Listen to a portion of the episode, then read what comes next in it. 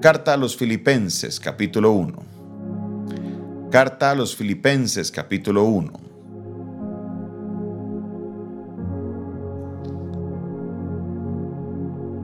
Carta a los Filipenses, capítulo 1. Y vamos al verso 19.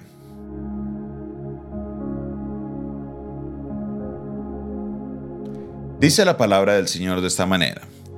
Porque sé que por vuestra oración y la suministración del Espíritu de Jesucristo, esto resultará en mi liberación, conforme a mi anhelo y esperanza de que en nada seré avergonzado.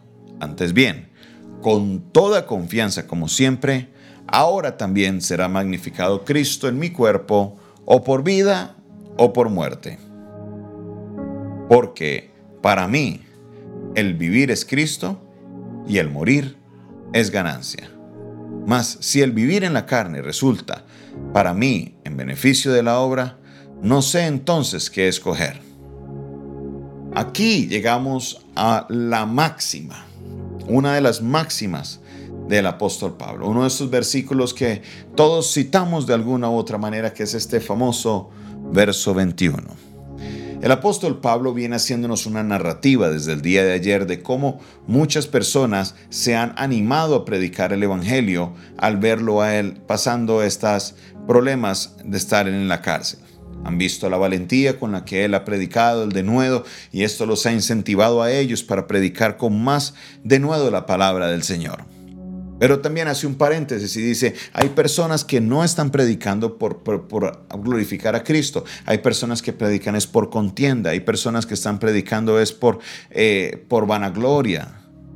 Pero concluye él y dice, sea por vanagloria, sea por contienda, o sea porque su corazón está en el lugar correcto, como sea, Cristo es predicado. Y para él eso era lo importante.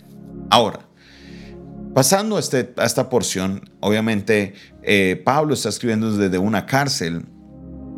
Pablo dice lo siguiente, dice, mire, ya sea con lo que sea, Cristo es anunciado y por esto hay gozo. Ahora, yo sé que por la oración de cada uno de ustedes, yo seré liberado.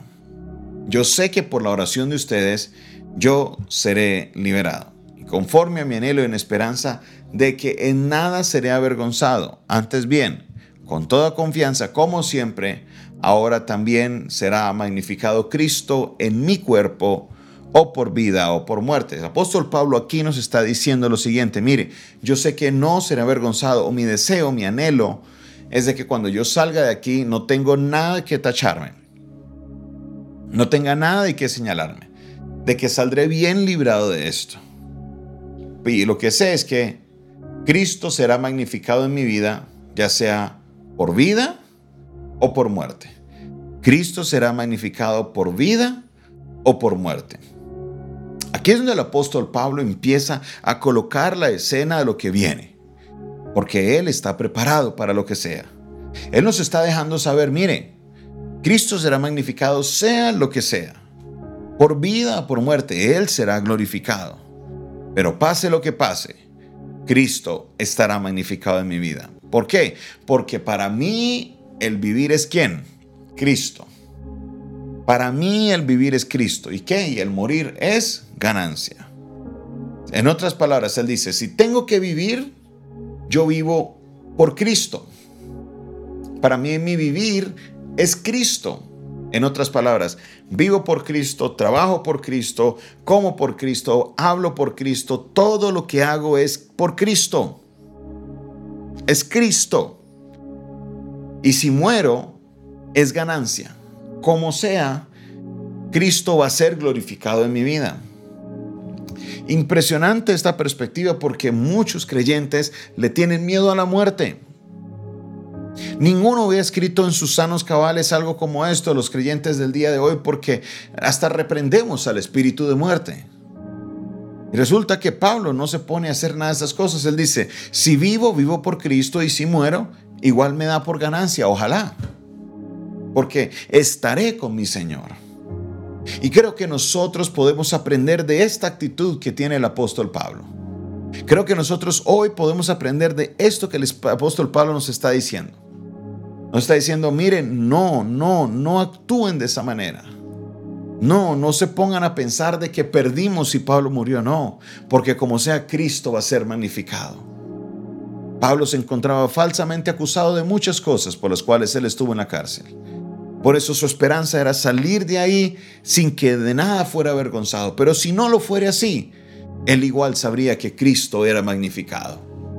Y así debe ser la perspectiva nuestra, mi hermano y mi hermana. No le podemos tener miedo a la muerte. No podemos nosotros huirle a la muerte. No, no, no, porque para el creyente, si vivimos, vivimos por Cristo. En otras palabras, muertos a nuestra carne, muertos a nuestros deseos.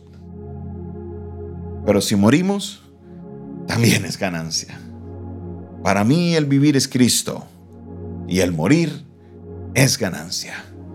¿Para ti qué es la muerte? ¿Para ti qué es la muerte? ¿Será que para ti la muerte es el fin de todas las cosas? ¿Será que para ti la muerte es ese ciclo en el cual tú ya no tienes esperanza? No. El apóstol Pablo escribía, ¿Dónde está, oh muerte, tu aguijón? ¿Dónde está, su sepulcro, tu victoria? Era como un reto a la muerte diciéndole, ¿dónde estás? ¿Dónde están? Que se vengan. Les espero, no les tengo temor. Porque Cristo nos ha dado la victoria sobre la muerte. Aleluya. Ningún cristiano debe estar temoroso de la muerte. Ningún cristiano debe estar asustado de si te va a morir. No. Si Dios permite que esto pase, créeme que Él cuidará de ti, porque no he visto justo desamparado, ni su simiente que mendigue pan. No podemos tener temor a la muerte, porque Cristo venció a la muerte en la cruz del Calvario. Aleluya. Entonces, ¿por qué le tienes tanto miedo? ¿Por qué le huyes? Tampoco le digo, búscala. Pero sí, Dios decide llevarte hoy, debes estar feliz y contento porque estaremos en su presencia, estaremos en la eternidad junto con Él. Los que le tienen miedo a la muerte son aquellos que no saben, no tienen seguridad de su salvación. Cuando no sabemos qué pasará una vez yo pase a su presencia, es ahí donde viene el temor, es ahí donde usted empieza a reprender, a echar fuera la muerte y no sé qué. Mi hermano, mi hermana, la vida y la muerte están en las manos de nuestro Dios. Si usted se muere es porque Dios decidió que tú te fueras. Si estás con vida es porque Dios así también lo decidió.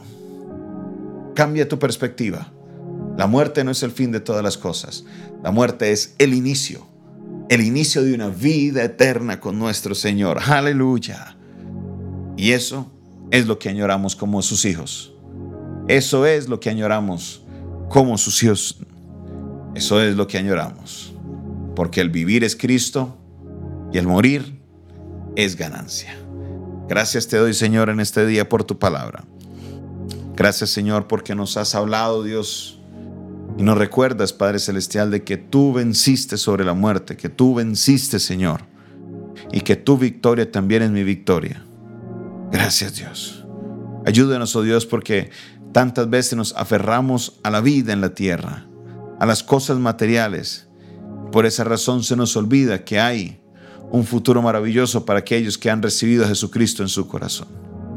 Te doy la gloria, te doy la honra, te doy toda la alabanza, por siempre y para siempre. Alabado y exaltado seas. En el nombre de Jesús. Amén, amén y amén. Esta fue una producción del Departamento de Comunicaciones del Centro de Fe y Esperanza la iglesia de los altares, un consejo oportuno en un momento de crisis. Se despide de ustedes su pastor y amigo Jonathan Castañeda, quien les espera el día de mañana, 7, 9, 11 de la mañana, 4 de la tarde. Este domingo, 7, 9, 11 y 4 de la tarde. Dios te bendiga, Dios te guarde. Feliz mañana para todos. Bendiciones.